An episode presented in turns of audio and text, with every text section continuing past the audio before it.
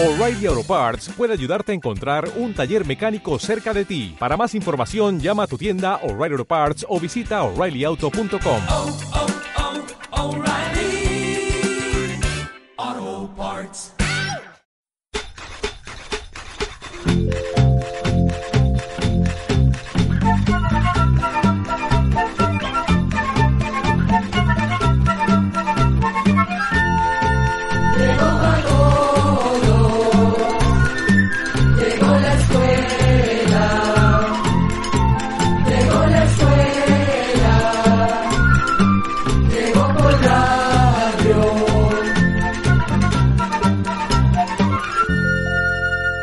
Oigamos la respuesta. Es el programa que les trae a ustedes el Instituto Centroamericano de Extensión de la Cultura, ICQ.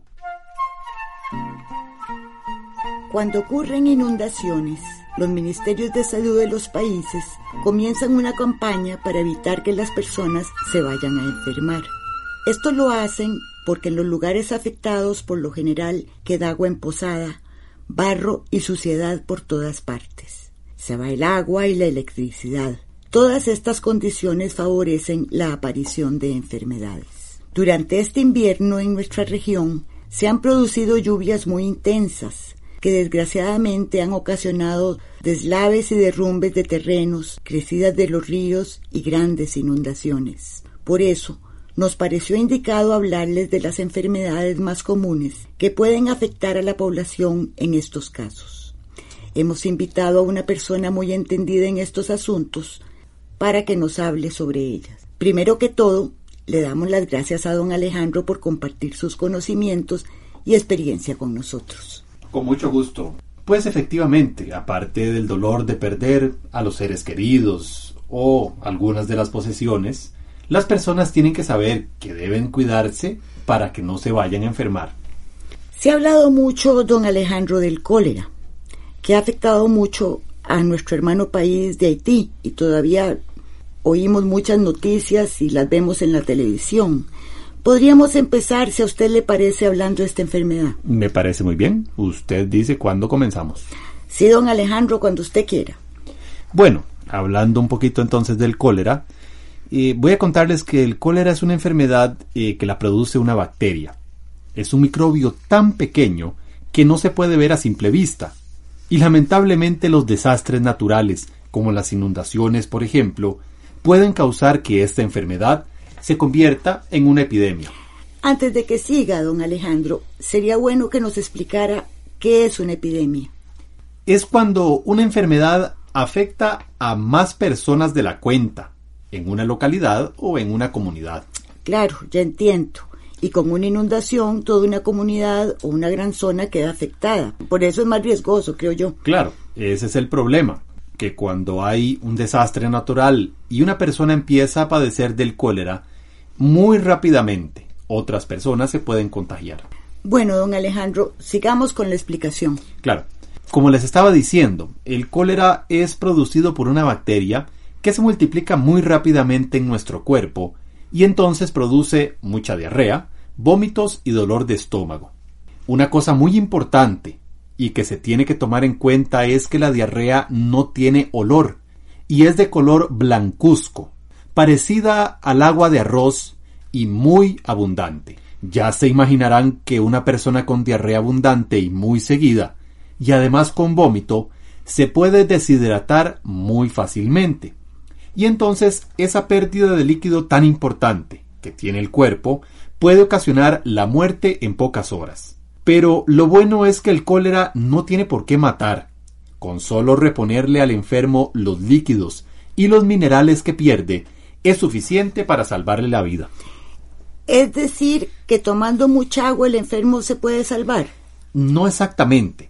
Hay que recordar que cuando la persona tiene vómitos también, nada que tome lo sostiene y más bien, si toma una buena bocanada de agua, enseguida la va a vomitar. Por eso hay que darle poquitos de agua, como dos cucharaditas cada tres o cinco minutos, mientras se llega al centro de salud o al hospital más cercano. Lo mejor sería que en lugar de agua se le dé suero. En muchas poblaciones es fácil de conseguir un suero en polvo. de ese que venden en las farmacias y hasta en los almacenes, tiendas o pulperías. Pero el problema es que tiene que ser disuelto en agua hervida fría. Y cuando hay una inundación, pues no hay luz ni agua. De allí la importancia de conseguir agua de esas que venden embotelladas, o en caso de que la comunidad esté muy alejada del centro de salud o del hospital, pues buscar el agua más limpia, hacer un fuego y hervirla por unos 20 minutos o clorarla. Para clorarla se usaba el cloro para blanquear la ropa, ¿verdad? Sí, por cada litro de agua hay que agregarle tres gotitas de cloro. Para un galón de agua se le agregan ocho gotas. Luego se revuelve bien y se deja reposar por una media hora. Después queda lista para consumirla. Pero insisto, si la diarrea es de color blancuzca, como el agua de arroz, y hay dolor de estómago y vómito, además de ir reponiéndole líquido al enfermo, hay que ir lo más pronto al centro de salud o al hospital. Bueno, una cosa buena, a pesar de las calamidades, es que por lo general cuando pasan estos desastres naturales, tratan de llegar lo más pronto posible los auxilios. Va la Cruz Roja, médicos, en fin, mucho personal de ayuda. Entonces, reportar al primero o a los pocos enfermos de cólera es más fácil. Bueno, pero también es cierto que a veces hay comunidades que están muy, muy, lejos y quedan aisladas. Por eso siempre es bueno que las comunidades estén preparadas y en caso de una inundación, sobre todo las comunidades que viven cerca de quebradas, ríos o nacientes, tienen que estar más unidas y preparadas que las demás, pues son las que más se van a afectar con las crecidas o con las cabezas de agua. Me quedó una preguntilla dando vueltas, don Alejandro, y es que aparte de la diarrea abundante y seguida, de los dolores de estómago y de los vómitos, ¿cómo es que se transmite el cólera? Bueno, creo que mejor termino el tema que venía tratando y luego hablamos de cómo se transmite, ¿le parece? Por supuesto, continúe. Bueno, al enfermo por lo general no le da calentura o fiebre. Sin embargo, le puede subir la fiebre. También se le puede bajar la presión de la sangre, y lógico, la persona se siente débil, cansada y descompuesta. Otra cosa que no se nos puede olvidar, si empieza a tener calambres, es señal de que le falta líquido y minerales en el cuerpo. Por eso insisto, hay que darles cucharaditas de agua o suero y buscar al centro de salud o al hospital más cercano. Nos iba a explicar cómo es que se transmite el cólera. Exactamente. Bueno, el cólera se pasa, contagia o se transmite por las heces o las diarreas de una persona enferma, pues las bacterias que producen esta enfermedad salen en gran cantidad por esas heces. Y hay muchas cloacas que desembocan en ríos o en el mar. Así que si las heces o caca de una persona que tenga cólera van a parar a los ríos o al mar, las aguas quedarán contaminadas. También se pueden contaminar las nacientes de agua y las quebradas, y esa agua contaminada al usarla para beber o para regar las verduras y frutas puede contagiar a muchas personas. También el cólera se puede contagiar por medio de las manos sucias. Si una persona no se lava las manos después de dar del cuerpo o de orinar, en sus manos quedan microbios y después puede dejar esos microbios en los alimentos que toca. Del mismo modo, si una persona se baña en aguas contaminadas con las bacterias del cólera, puede llevar las bacterias en las manos y dejarlas luego en los alimentos que toca. Y lógico, si no hay excusados y se tienen que hacer las necesidades en campo abierto, pues las moscas llegan y pueden también transmitir la enfermedad. Eso mismo puede ocurrir con otros animales como los perros o caballos. Si se ensucian pueden también transmitir la enfermedad a las personas. Para tratar de evitar el cólera se deben tomar los siguientes cuidados. Tomen nota. Hervir o clorar el agua o bien comprar agua embotellada. El agua se clora, como dijimos, agregando tres gotitas de cloro, de ese que se usa para blanquear la ropa, por cada litro de agua. Otra cosa, utilizar los servicios sanitarios y letrinas para dar del cuerpo, no hacerlo en campo abierto al aire libre. Lavarse muy bien las manos con agua y jabón después de dar del cuerpo y también antes de comer y de preparar los alimentos. Recoger o enterrar las basuras para evitar criaderos de moscas. Cocinar muy bien los alimentos. El calor mata las bacterias del cólera.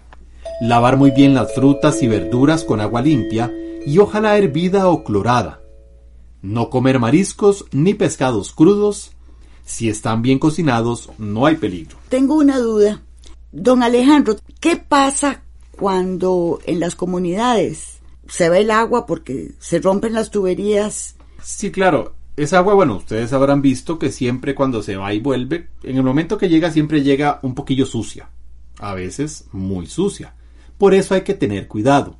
Pero bueno, por más limpia que se vea el agua saliendo por las tuberías, hay que hervirla o clorarla durante los primeros tres días. Eso no hay que olvidarlo. Hay que hervirla o clorarla durante los primeros tres días. Además se ha visto que el cólera se propaga más fácilmente en las zonas donde son corrientes las enfermedades que causan diarreas. Y cuando hay inundaciones por lo general es frecuente que la población afectada comience a tener diarreas. De ahí la importancia de, cuando una persona comienza con diarrea, vaya inmediatamente al centro de salud o al hospital, o al puesto de emergencia que se haya colocado en el lugar de la tragedia. Puede ser que la diarrea sea provocada por unos virus, pero de todos modos la persona tiene que ser atendida por un médico. Ahora que usted habla de los virus que pueden provocar también diarrea, se me vino una pregunta.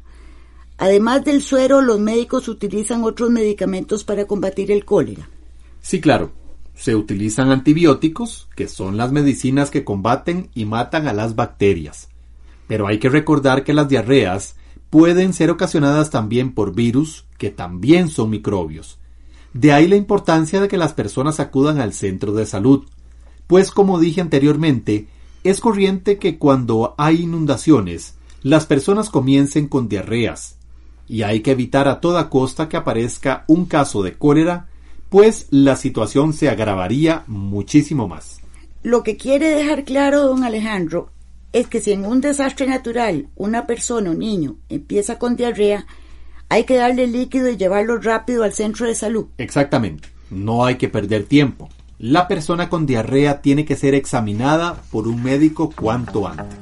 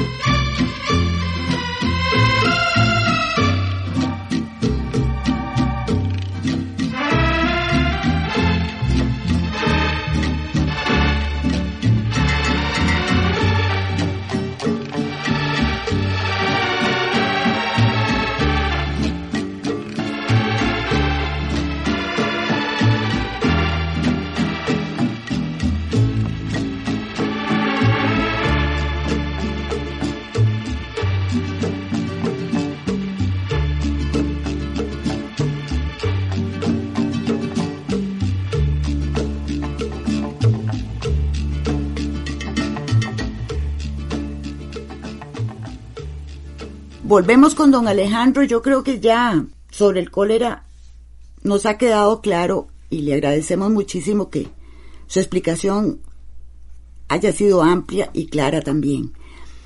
Me gustaría saber o que continuáramos eh, con las otras enfermedades que pueden aparecer cuando hay una inundación. Sí, claro que sí. Eh, una de ellas es el dengue. Eh, el dengue lo transmiten unos zancudos que se llaman Aedes aegypti. A ellos no les pasa nada cuando tienen el dengue, pero si están infestados de dengue y pican a una persona, le transmiten la enfermedad.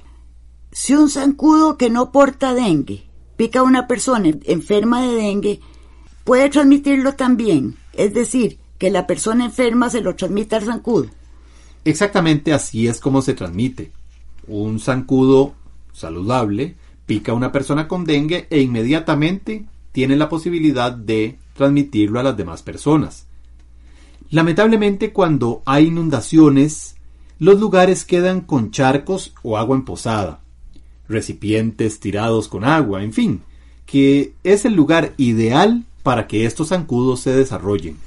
¿Y qué síntomas tiene una persona con dengue? Bueno, primero habría que decir que hay dos clases de dengue. Uno es el clásico y el otro es el dengue hemorrágico. Y el problema está que muchas personas pueden haber confundido una gripe, de esas que llamamos quiebra huesos, y lo que tuvo en realidad fue dengue. Y cuando da por segunda vez le va a dar el hemorrágico que es más peligroso.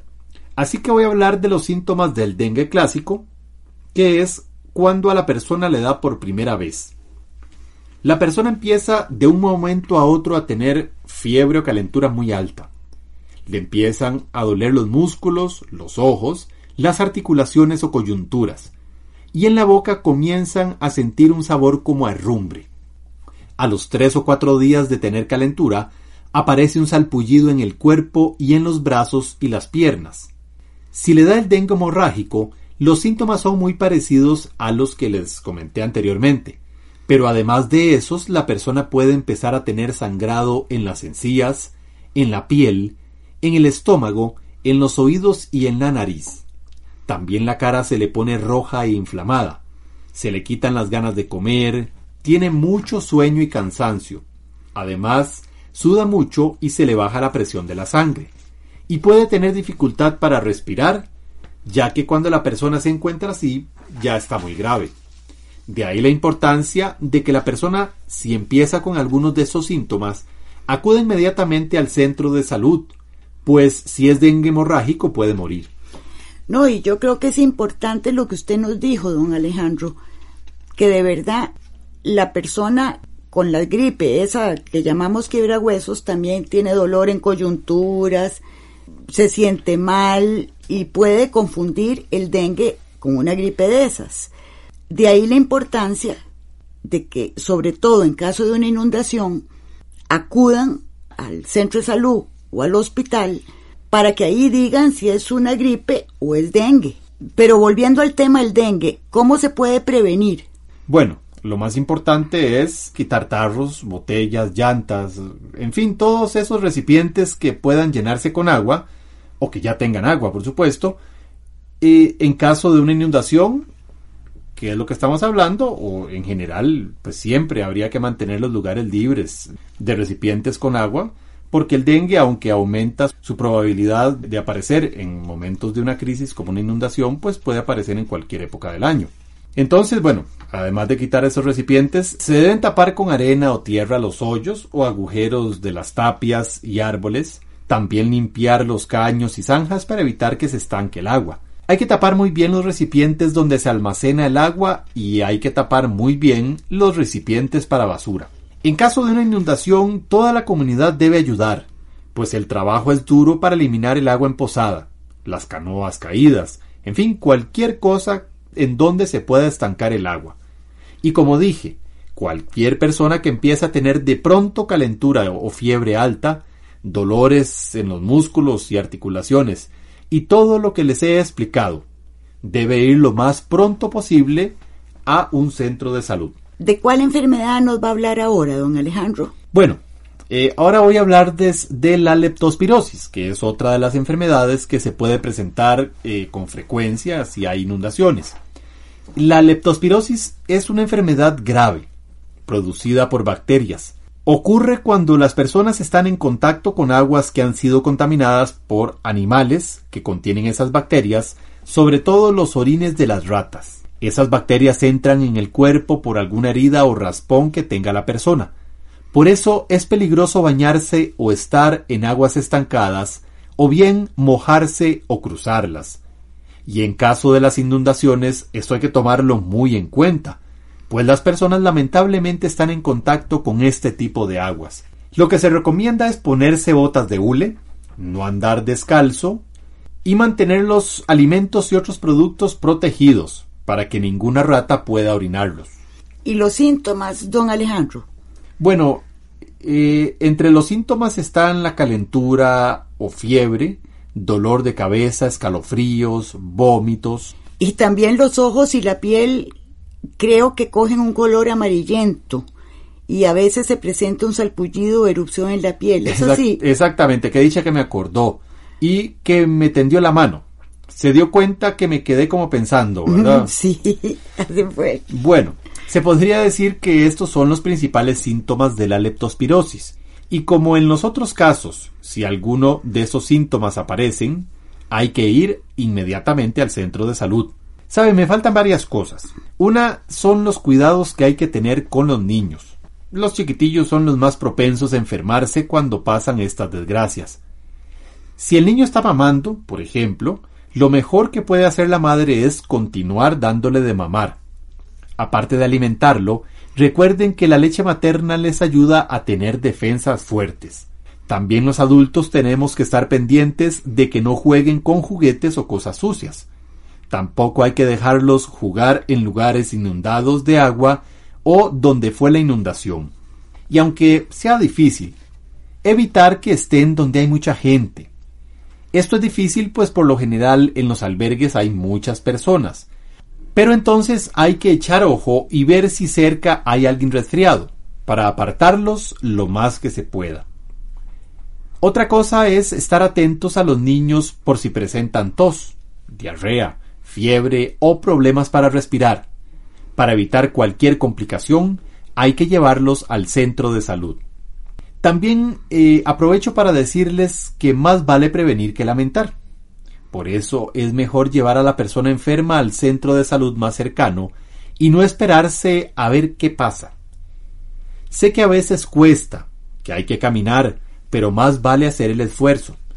Por último, sé por experiencia que las personas que han sido víctimas de algún desastre natural están nerviosas, están muy asustadas, con mucho dolor, también tienen mucha impaciencia. Todo eso es natural. Pero sepan que la ayuda siempre llega. La mayoría de los seres humanos se unen cuando pasa una desgracia y dan la mano.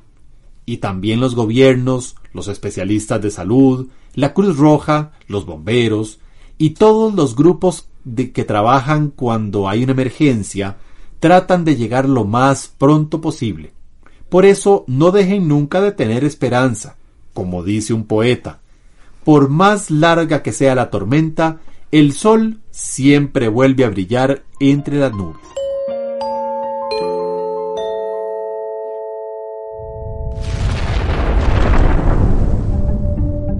¿Alguna vez han estado cerca de un volcán? Estamos preparando un programa especial sobre nuestros volcanes en Centroamérica. Por eso les tenemos una invitación. Les invitamos cordialmente a que nos envíen un audio a nuestro WhatsApp de máximo de un minuto de duración contándonos sus experiencias con los volcanes. ¿Alguna historia? ¿Alguna leyenda? ¿O incluso haber estado muy cerca de una erupción? Para nosotros será un gusto escucharles. Quedan cordialmente invitadas e invitados entonces a que nos envíen sus audios contándonos sus experiencias con los volcanes. Recuerden, máximo un minuto de duración. Nuestro WhatsApp es código de área 506, número 84855453. Repetimos, código de área 506, número 8485-5453. Y así, entre ustedes y nosotros, prepararemos este programa especial sobre los volcanes en nuestra querida Centroamérica. Y así llegamos al final del programa del día de hoy.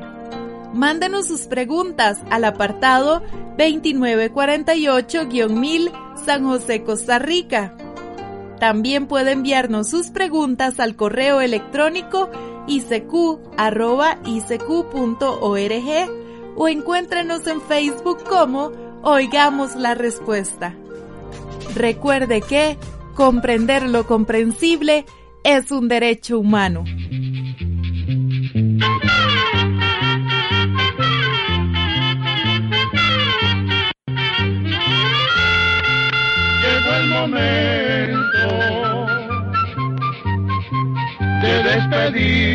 Despedirnos. Se va a la escuela, se va cantando